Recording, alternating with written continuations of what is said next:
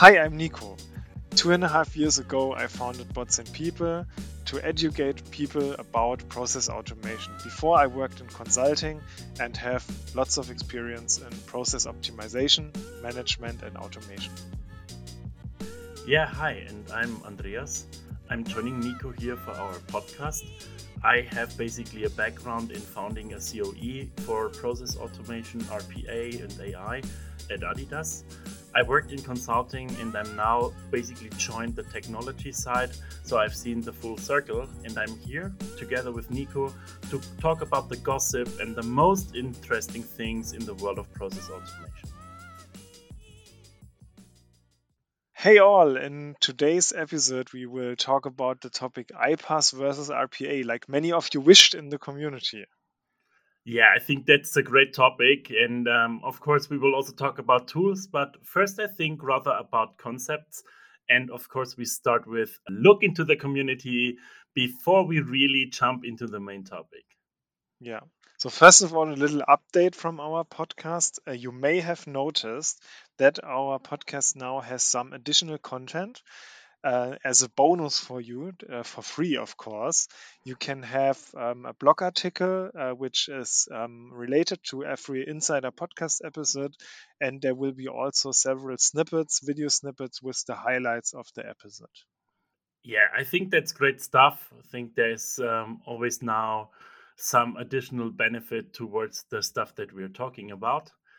But also, let's look into what was the feedback from other people about our last podcasts. And I think last podcasts in exactly that category where we looked into the community, we were criticizing a bit uh, our friend T on his yeah complexity statements um, yeah, but Nico, I think it, it, was not meant as such a criticism. I think we have all some kind of a very similar understanding of it, but maybe we are using different words for it. So we we thought we shortly mentioned the importance of a common language and glossary. Is that also something that you experience, maybe also in your own company and interacting with different people in the community? Yeah, of course, it's really important to have the same language. It, already starts when, and this is uh, already a little glimpse of what we are talking about later. If you talk about an RPA tool, um, not all people have the same understanding of what is an RPA tool. This is just an example of so many things where you where wording is really really important. Yeah, and I think also every everyone in the the whole world of process automation is shaping that glossary. And it starts, I think, with the technology companies because everyone is bringing an own wording, trying to avoid the exact wording that the others are using. And then you have the Gartners and Forresters and everyone bringing in their wording. And then you have, in the end, um, seven words for the same. You can discuss about intelligent automation, hyper automation, and, and things like that um, and you have nice words that are, I would say, yeah, pretty much buzzwords also that we are having and are marketing words and that need to be filled with life behind. And sometimes I would say, from my yeah practical experience, it would maybe even be better if we would have less buzzwords and we would really know what we're talking about and uh, maybe rely on that common glossary because all these buzzwords always come with expectations and with some kind of an own picture. And it doesn't make it always easy then to have the discussion because the views of the people are not really aligned and then you need a lot of discussion to bring everyone to the same table to bring everyone to the same yeah i would say also picture and i think picture is the good word because what's helping me always is let's draw a short picture let's make a sketch what what we are talking about and then very very often we are coming together and we are finding that common language. Yeah and uh, talking about a common language also some something which can be interpreted in several ways was a graphic um, i posted uh, last week on uh, linkedin about um, the gap between productivity increase and real income increase so, and uh, if you would look at this picture, this is uh, drifting away, like further apart. So produ- productivity is increasing um, uh, a lot more than real income is increasing um, at the same time. So, Nico, that means basically that if you look at that kind of picture, that until 1975, if I see that correctly, it's pretty in sync.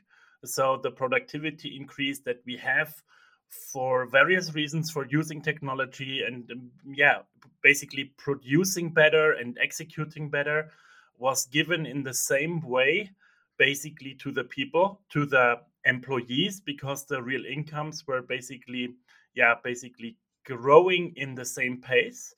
And from 1975 onwards, we can see there a gap. We can see that in the end, productivity is growing in the same pace, but the pace where the real income is basically growing is now slower. And that's why we have that gap. So we basically can ask the question who is benefiting from that productivity increase?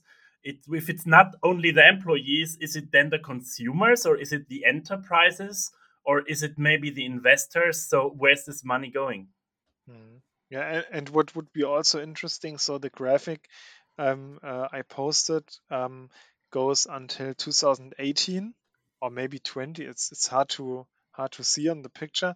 So it would be amazing if somebody of you have insights of how it develops right now in the current market situation uh, would be really interesting. And at the same time, the, the um, questions uh, you raised, Andreas, and I also raised while uh, posting that, um, yeah, really important and not really um, coming out of that graphic.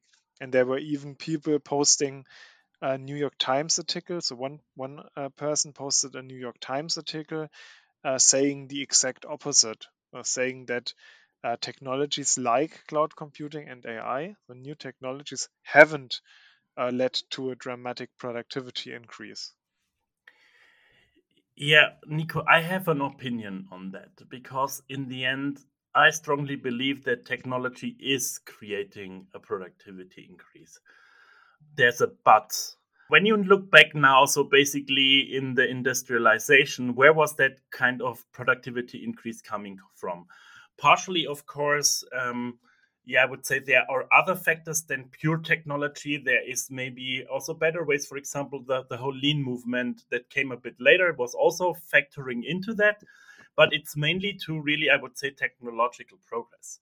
But for me, it's always also a bit about which technology is already in which cycle. Because when a technology is pretty new and it's introduced in the market, it's still not that cheap there's still a lot of new skills required. It's still not easy to implement it. Um, it's still not basically, yeah, the, the, the general way how we do it. And that's why I think that technology always needs a little bit until it's really established and we are getting that kind of effect. And we are getting smaller effects before, but the real scale that comes with time. Mm-hmm. And this New York Times article is talking very much about cloud computing and AI. So now I would ask how many companies and which companies are already state of the art in applying cloud computing and AI and getting that benefit.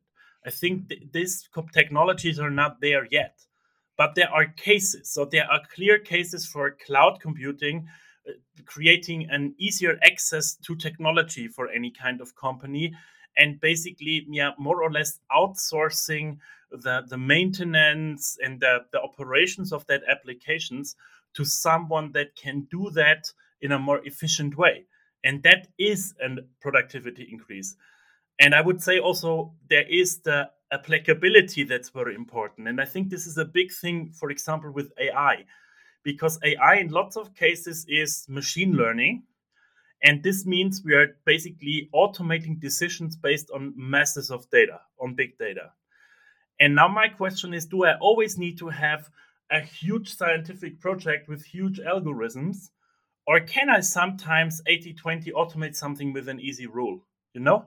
And there is not a lot of cases where I need machine learning to have a huge impact and that's why it's so important that you're choosing the right technology for the right use case and that you, you do that basically with a, a certain strategy in mind, because then you will also do it for the right cases. You will do it for the right business case, and that also will lead to the productivity increase. Hmm. Yeah, I think it's it's what you say that it takes some time um, also for change to happen and for um, uh, really benefiting from those kind of technologies. Yeah. Okay, so let's um, deep dive into the topic of the week. We have had several requests of talking about that, which is the topic iPaaS versus RPA. Um, especially greetings go out to Christoph Piller, who uh, wished the topic several times. So greetings. And uh, now um, I ask you the question, Andy: iPaaS versus RPA. What is that? what, what, do we mean? Yeah, that is a very good thing because now we are not here to say we are Workato against UiPath. Uh, we really need to define what we mean now with RPA and what we mean with iPaaS. I think that's very important. So let's start with the question what do we mean with RPA? And I really would like to use here basically the narrow description, not the wide description. And the narrow description is mimicking human behavior. I think this is also when I started my RPA journey several years ago, what was always basically told. This robot is tipping, it's clicking, it's filling forms on top of the user interface.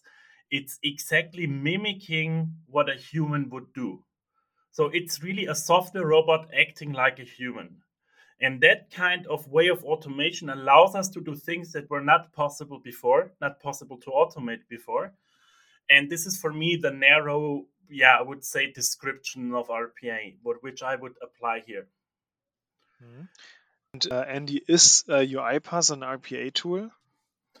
It's definitely an RPA tool, but it's also not an RPA tool because it's way more than that. So there is also capabilities in UiPath that, from my perspective, are going beyond that narrow RPA definition. And now you can say, if you take the wider naming of RPA, yeah, it's an RPA tool. But actually, if you compare it to a I would say, a not that mature RPA solution. It already has integrated way more things it's already way progressed beyond the RPA stage. So I would say on the marketing slide, it's still an RPA tool or a hyper automation tool. Um, if you want to break it down into technical capabilities, it has an RPA capabilities. It has also other capabilities. Mm-hmm. Okay. Uh, what uh, piece is still missing is what an iPaaS tool is. An iPaaS tool is uh, not what you imagine as a, a classical ETL tool but it's a tool to hook up um, uh, APIs between um, several cloud software. I can, um, uh, I, would say so, and it's it has predefined connectors, so you don't have to build the connectors your, uh, on your own, but there's already routes that you can use um, that are defined by the iPaaS um, vendors. Yeah. So iPaaS stands for, uh, please correct me, Nico uh, integration platform as a service, basically. And That's I think correct. there are different integration platforms. So some would also apply the iPaaS to enterprise ETL tools, platforms like TIBCO and others. That's not what we want to talk here about now. We don't want to talk about a huge transformation of data and, and loading it and stuff like that. So, not classical ETL we really want to go for what Nico mentioned. We want to go for standard interfaces available, drag and drop, no code, low code. This is what we are basically talking here. And um, I think that's very, very important to understand because we are in the yeah intelligent automation space. If we want to compare it with RPA, we need to use that basically matching part. That's basically the comparison to RPA. Yeah. Yeah, and uh, now the biggest question, uh, which also the title indicates of this episode, is, is, is what's the difference? I mean, we we did the definition, but how would you how would you uh, say it in few sentences, Andy? What's the difference between RPA and iPaaS? Yeah, I can. Normally, I would not start from the technical part, but in this case, I would do because RPA is for me something like front end integration. So you log into a system you go to Excel, you copy stuff, you log into SAP, you post it into SAP. That's going through the front end. That's basically bridging the solutions, integrating the solutions um, by a robot through the front end. And iPaaS is a back end integration. It's really leveraging very, very stable APIs.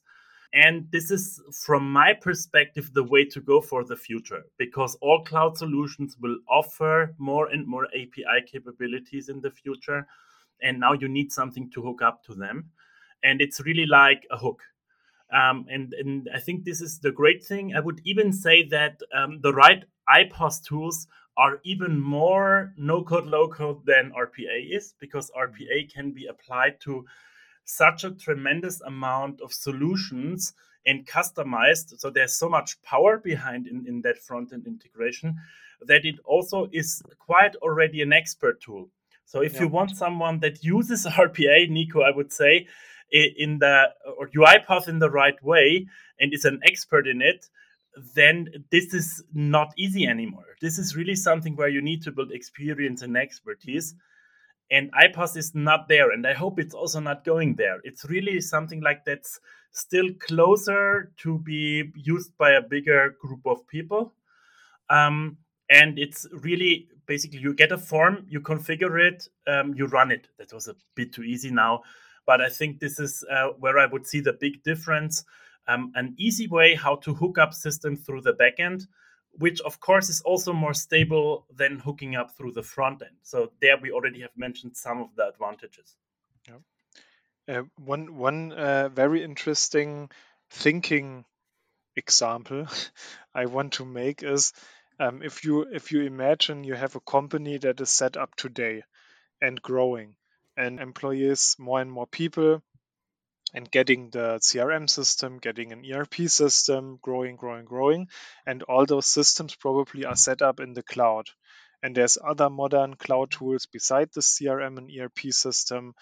Um, then the question for me is where is there a place for RPA tools if you only use state of the art cloud tools like um, uh, SAP uh, for HANA, Salesforce as a CRM system, you use uh, DocuSign for contracting and things like this, then why would you implement RPA as well?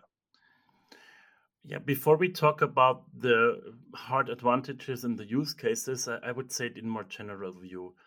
I believe in such a company, there is way more benefit for iPaaS than for RPA in this narrow definitions that we have. Um, and there is no need because it will be very selected use cases. There will be very selected RPA use cases. There's no need for a huge investment in that. Mm-hmm. So of course you can maybe use um, yeah some kind of open source tool uh, and find something, or and this is when we are basically jumping now from capability to tool. You're using an iPaaS tool that also has an RPA capability and it doesn't need to be the world leading RPA capability, but it allows you then to access a third party application or something like that. That's cool, but it's definitely for uh, basically a, a modern company with not a lot of legacy, relying on cloud solutions. iPaaS is more important than RPA. Yeah. I'm very clear on that. Yeah. Yeah, I, I agree completely. There's just this use cases where you have to access on the um, outside world where you don't get APIs, where you don't have control over. So let's let's uh, imagine a, a, company wants to fill out forms of the government in uh, a high volume. Then it might be useful to use um, a kind of RPA capability, but you are right. You can also do it with a Python script, and you can in- integrate this in your iPaaS tool, for example. So, Nico, I think you're also a founder. Maybe you make a short statement about are you using RPA or iPaaS in your company and do you see the effect and do you see productivity increase? Yeah, so uh, definitely we are an automation first company. We automate a lot of things especially as a as a startup it's important to um, automate or the biggest area of automation is marketing and sales. And um, there I can also give the example of um, how we uh, like how we use RPA capabilities in there. We, for example, do scrapings um, uh, of LinkedIn and things like this. You would use RPA because you don't have an API. LinkedIn won't give you an uh, API. Probably also they they don't want uh, they don't want to give you an API. and uh, on the other hand, the most of the use cases, uh, 90, 95% um, at least, um, are completely doable in an iPaaS tool of your choice, um, like Make or like Workato or like N8N.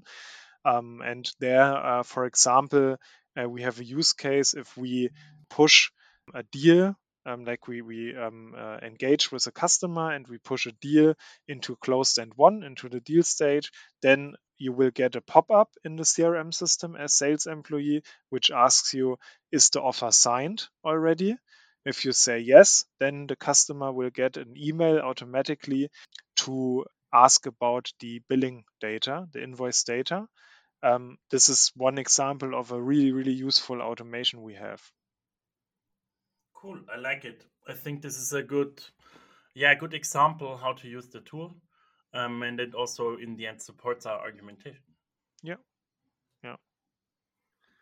Yeah. So maybe let's look into the advantages of the technologies and in the use cases. And I would start again with uh, the RPA, the narrow uh, RPA description that we had and it's still important. So I would say there are still things you cannot automate with iPaaS where you need it. And I think we touched it already. It's either legacy systems where you can't have basically APIs or other kind of integration easily. And it's third party systems where you need to go through a web interface where you basically don't get access by the third party. So there is still a lot of things that basically require RPA and there might be of course also some i would say necessary excel action in any kind of company that you need to do then basically using rpa as a macro 2.0 but i would say most of that excel actions are coming from a not so good process or a not so good integrated system landscape in something like that so my my love example here is always a finance when you have a reconciliation end of the month in your finance, basically financial closing process, then that means reconciliation of two systems. So you download an Excel from the one uh, system and then you update the other, or you have some partial automation in place there, or you use a robot. But that basically means your systems are not integrated because why would you have a different data in the two systems end of the month um, if in the end the systems would be perfectly integrated? So their RPA is basically fixing, I would say, the symptom, but it's not fixing the root cause. And also your reporting during the month is not fine. It's not correct. So in the end, this is something you have to think about. And it's same with, um, yeah, in the end, reclassifications or whatever. That means you have not classified the right way before, and now you need to reclassify. So very much, or, or in very um, yeah, very well known cases where you basically use robots, it could be that this is actually not the real cure because you're fixing something that's in yeah your ownership and you can do it but actually there is a root cause in the underlying process that midterm or long term should be fixed because it's the reason for causing that issue yeah that's a that's a really uh, really really good point, and it's not only about uh, RPA and iPaaS at this point, but it's rather um, about the process excellence and uh, process optimization. Uh, really yeah. looking coming from the people to the process to the technology. Yeah, absolutely. Yeah, and with iPaaS, I think it's a bit different. So there are different kinds of iPaaS tools um, I think it's something that's also there to, in the end, distribute the work of integration to a bigger amount of people. So not only having that three to five to ten people team in your IT uh, that's basically having a huge backlog and nothing is executed, to having a governance and making it available to a wider audience, into your product teams, wherever, into your domains, however your setup is. Um, and this is giving you a real, real stable integration platform that you can use. There are lots of concepts that you can put behind that. So we could discuss now about your architecture, your data handling, about data mesh, about whatever. I think that's going too far. Um, but I would say, as I said before, that kind of capability will be used in, in two ways as a standard capability of the future. The number one is hooking up basically cloud systems directly to each other. So every basically cloud system will be able to talk to another cloud system. And there could be also the concept of having basically a central platform for integration, or at least a library or something that's orchestrating that kind of mm-hmm. things. And this is where iPaaS will figure in. So I think this is something that will be very beautiful in future. And it might sound a bit complex at the moment, but it's actually not because for you that will use it, it's easy to use. Um, you get access to it, you do it, you only follow a minimum governance, but you can also integrate that into really your data strategy and your architecture strategy. Yeah. Yeah. So for uh, one disadvantage, of course, is you are still um, uh, to some extent um, you have to um, rely on developers because developers have to build uh, the routes for you. so um, if there is um, a, trigger, for example, you want to use, um, which is which is in general available, but not already in the Make or Workato or whatever library, you would need to have a developer on your side to develop that route first. But um, with more and more people using it and bigger and bigger um, development communities, um, there will be also more and more interfaces. And also, what is really interesting um, development here is that the cloud tools themselves get uh, more and more open uh, for API integration because the developer at the same time is also relies on um, how um, good the APIs are documented of the um, cloud um, software. I will make a very clear statement now, and I'm, I'm sorry for the word, but I really want to send a message here a cloud tool without an API culture is not a cloud tool but a bullshit. Sorry for yeah. that word because actually this is the same kind of thinking. So we do cloud because we have a target picture we want to go for and APIs are part of that target picture. And if you're offering a cloud without APIs and you come with file based integration and moving it to a server and someone else picks it up with a robot, um, don't do it bullshit. Sorry. Yeah. yeah, that's true. And and also uh, what what you have to be careful if you use iPaaS is uh, also pricing. So what we experience more and more is that the um, and and for us as a smaller company, like we are we are only um, um, uh, almost uh, 20 people. So it's still um, for us um, important to look at software costs. It's also important to look at software costs for bigger companies. Um, but different license models give you different access to APIs, and and that's why they also give you then different opportunities to use it with your iPaaS tools. Yeah, I think that's cool. So, Nico, let's move over which tools we can see there. Um, I think you did some kind of an evaluation also for your company to look into. So, could you maybe tell us in which yeah, dimensions you looked? So, how did you evaluate these tools? What did you look at? I yeah. think that would be pretty interesting for us. Yeah. So this was in particular for iPaaS tools, and we had uh, the dimension enterprise features.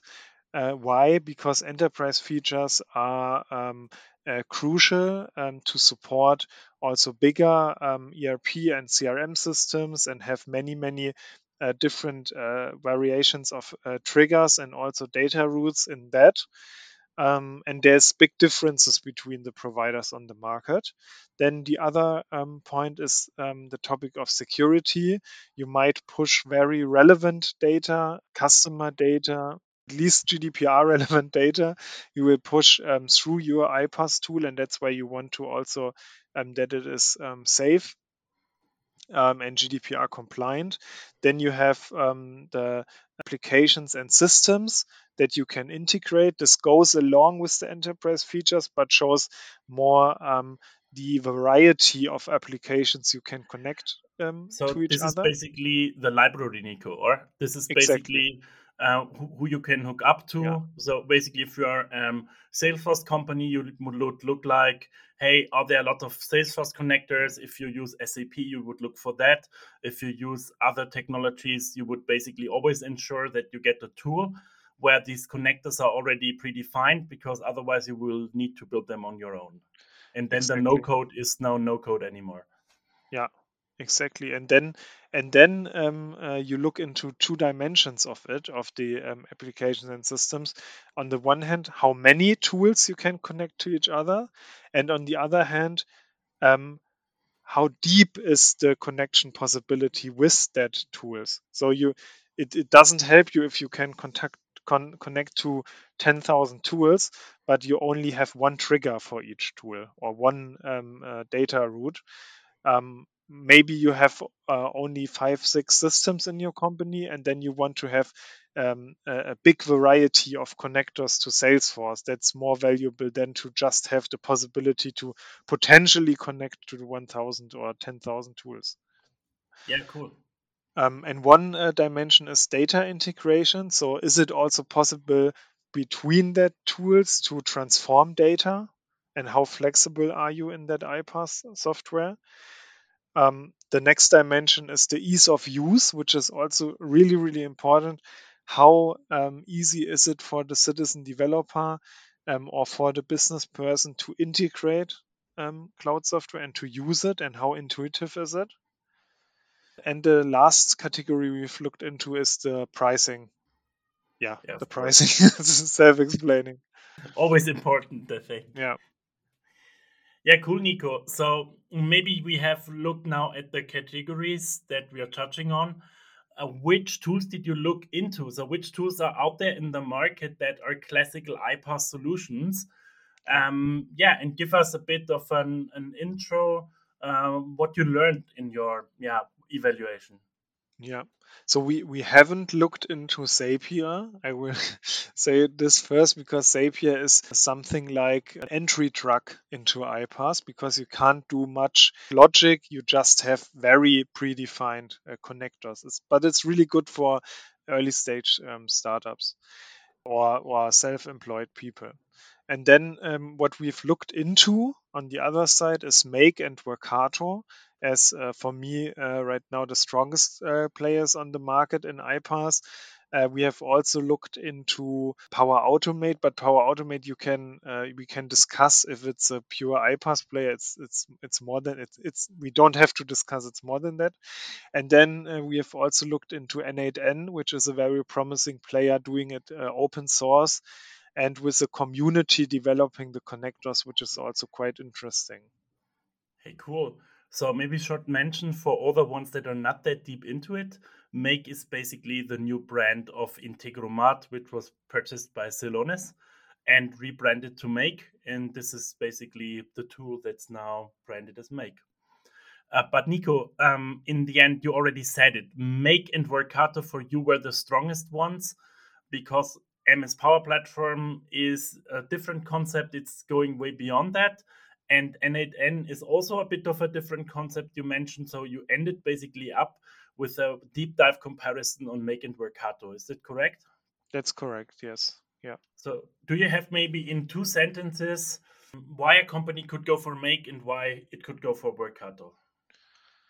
in two sentences it's really hard but if i can pick uh, can, can pick one like for for each player one thing where they really stand out it's yeah. both great tools uh, to say that but um, so make i know that the cto he loves gaming uh, some of the partner managers told me once, and you can feel it in the user interface. It feels like a game. You can see the data flowing and you can see where the data flow stops, and it really feels like playing a game and that's that's why and it's so easy like playing a game and that's why i give a big plus for make for the uh, user interface and for all companies that want to roll it out to many many people and want to the business people to work with it that's a big plus and uh, for for Workato, um, a big plus to the flexibility in enterprise use. So whether it's connecting to uh, cloud or even to on-premise databases, uh, you can use Workato in a very flexible way. Yeah, cool. So maybe switch over. We already mentioned it. We have uh, a Microsoft Power Automate or the whole Power Platform. So of course we have in that kind of tooling, uh, it's clearly coming from the digital workplace environment. So you're coming from Teams and from your office stuff and you have basically that additional capabilities for automation and this has apps and it has flows and it has an RPA capability embedded. So I think this is way more. So this is way more um, a different solution than only an iPaaS solution. Uh, but I think it shows the importance of iPaaS as a capability because it's in there and it's relevant. And it's not only in there, Nico, it's also in UiPath. It's also in SAP, at least in SAP Process Automation. So you can see that the big players are seeing this is relevant and we need that, and they're embedding it into their tooling. Yeah. And same with your UiPath. So I think it's two years ago when they bought Cloud Elements which was an iPaaS vendor, uh, completely um, now integrated in UiPath. So uh, you can see the importance of it, and UiPath also adopting such a uh, yeah, complementing its portfolio with it. What I like about um, some of the, I would say, bigger tools where it's only a component, and where, by the way, also RPA is a component, is that in the meanwhile, um, the companies try to make these capabilities more seamless for the user because for understanding the solutions it's important to understand what's an rpa capability what's an iPaaS capability and to have really i would say architecture discussions around but for the ones applying it it's actually not important and it should be seamless and he should not be needed to think about whether he uses rpa or iPaaS but it should be yeah like in i would say like you said with make it should be like playing with the tool and coming to the right solution. And this is in the end what i like at microsoft power platform and also at sap uh, process automation. You have one user interface for the whole capabilities and you are automatically on the process level so you build your workflow and then you where you need a hookup where you need an api mm-hmm. you call the api where you need a robot, you use the robot. So it's putting every capability already in the right place. And I think this is what will happen in future way more. Um, and I'm really looking forward to see that solutions progress yeah. in the next. It's basically years. like if you go to a restaurant. okay, it's a it's a um, very interesting comparison, I guess. But uh, you also probably don't care um, how the food is uh, exactly cooked. Um, but in the end it has to taste good and if two uh, meals taste the same in the end you don't care if, if uh, the, the methodology of, of cooking it too much and that's also how i would compare uh, the technology behind it and how a business user automates uh, his or her processes yeah cool i think um, that's a good intro into iPaaS versus rpa uh, dear community, let us know if you liked it. If you want to challenge it, then come up with a challenge.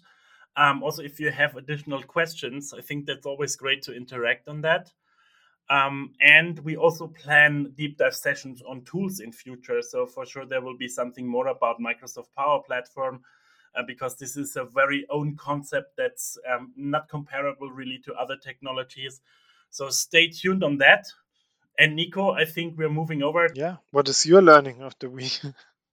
yeah, actually, it's I'm I'm normally not that kind of the deep tech guy, but this week it seems to be. I'm talking very much about capabilities and architecture, and I'm also thinking about uh, at work. Actually, um, we're having the challenge to, in the end, um, make an integration of business process management and application lifecycle management and also yeah so to say the architecture behind so document your processes in a process library and then uh, hook it up to for example LeanIX for architecture management and having that done in an integrated way. And that's why i'm a little bit in a tech mindset currently. And i really realized this week there is something that's called technical debt. And i think it's something that lots of people know that are in it and it's really a thing. And sometimes you try to yeah take it a bit away and not uh, overhype it but i think it's important because you need to be aware with everything that you put into customizing your tools put with robots or other solutions or ems or whatever on top that's basically cementing the way how you work and when later there's a requirement that you need to change based on the market it's taking you the flexibility away. It's locking you into how the way you work today. And it's not so easy to then make an innovative step. And there's also a lot of technical debt in doing something quick and dirty and maybe like i said with the example before with the, the integration of tools um, i'm rolling out a new tool. I'm not properly integrating it and i'm moving the task of basically reconciliation to the shared service center and the shared service center mm. afterwards will build a bot. But it's actually not a good process and you're creating a massive amount of debt because you're moving things somewhere because you don't care the day you should care. And that's also making your business cases for that initiatives wrong and things like that. And that's why yeah this is something that i'm thinking about. And that's leading me also to in the end i would say my, my last statement for today to the thinking sometimes people are not in a problem solving mode. They're not good in problem solving they're getting some kind of a oh there's a tool there are use cases let's do that mm. use case we can also do it. But does that really make sense? Does it really solve my problem? Did i understand my problem? Did i come from the consumer to the problem to the process to the solution? Or am i only taking a tool and basically putting it somewhere on top to have a short term yeah maybe not even a big effect but not thinking about it holistically. And that's something i think where we need to in future be better in judging in in the end than being this problem solving guys and, and saying okay we want to come from by, by uh, from the problem side. We want to come and say we understood the possibilities that we have to solve it. And then we can take an informed decision for the quick win or for the sustainable solution or for anything else and that's what i'm i'm missing in my environment sometimes a bit okay. great learning my learning of the week is about uh, change management and communication uh, many many times uh, in the last couple of weeks i was faced uh, to equalize change management and communication so people think that it's the same. And if you just communicate, if you just pull, put out some messages, some emails, and maybe do an event, then this is change management and um, uh, is uh, already enough to push uh, digital transformation or automation in a company. But it's actually not. Change management has much more in it than only communication. Communication is maybe the tip of the iceberg, I would say so. Uh, change management is really understanding your stakeholders, who has impact on the change, who is impacted by the change. It's then um, uh, thinking about the messaging behind it. What do you want to say to the different stakeholder groups? And then you can think about communication measures and um, uh, uh, putting out a message through various channels that work well. This is maybe uh, change management in a nutshell, and there's much more like uh, dealing with resistance and so on. So I could talk now for for hours, but um, what is clear is that change management is not communication. I'd like to make a short quote on that, Nico, because it, it's really speaking out of my heart. And I would say that uh, real change management is really taking your employees on each and every level mm-hmm. seriously and dealing yeah. with their emotions. Yeah. And I think that's not happening yeah. in lots of times. It's then communication and deal with it. Or is there is a tool and you do a training, uh, but it's not really dealing with the people and taking them on the journey. Change management is really a thing. It's not just uh, a buzzword and fluffy duffy uh, consulting um, work streams because there's some budget left for the big four. It's a really important thing to do um, change management if you implement new technologies. Yeah, I think Nico, we're at the end.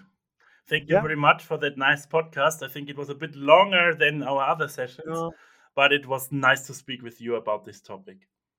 Yeah, for me as well. And also, I have uh, in the end a, a, big surprise for you. From next week, we will relaunch um, our website um, again without um, any lead generation forms. So you will get um, the bots and people content, all ebooks we have, all uh, templates uh, we have published um, completely without typing in your data. You can always download it from there, and you can also subscribe uh, to our newsletter where we will also enhance the experience of the newsletter.